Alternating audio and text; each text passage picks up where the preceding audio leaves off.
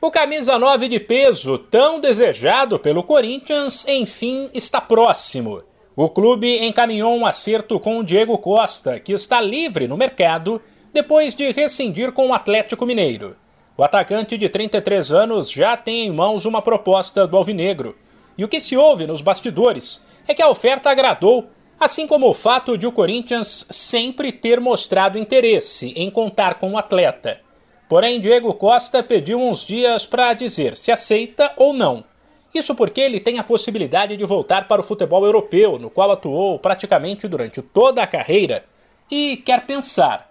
Sem dinheiro, o Timão contaria com o apoio de um de seus patrocinadores para bancar o salário do atacante, que seria um dos maiores do elenco. A ideia é que a empresa tem o direito de explorar a imagem do jogador para compensar o investimento. O único centroavante à disposição de Silvinho é Jô, que alterna momentos bons e outros nem tanto. E se por um lado o novo atacante está perto, um dos principais jogadores do time pode virar desfalque. O lateral Fagner será julgado na próxima segunda-feira por agressão e corre o risco de pegar até 12 jogos de gancho. Ele foi denunciado na Justiça Desportiva por um lance lamentável na última rodada do Brasileiro do ano passado e tem sérias chances de ser punido.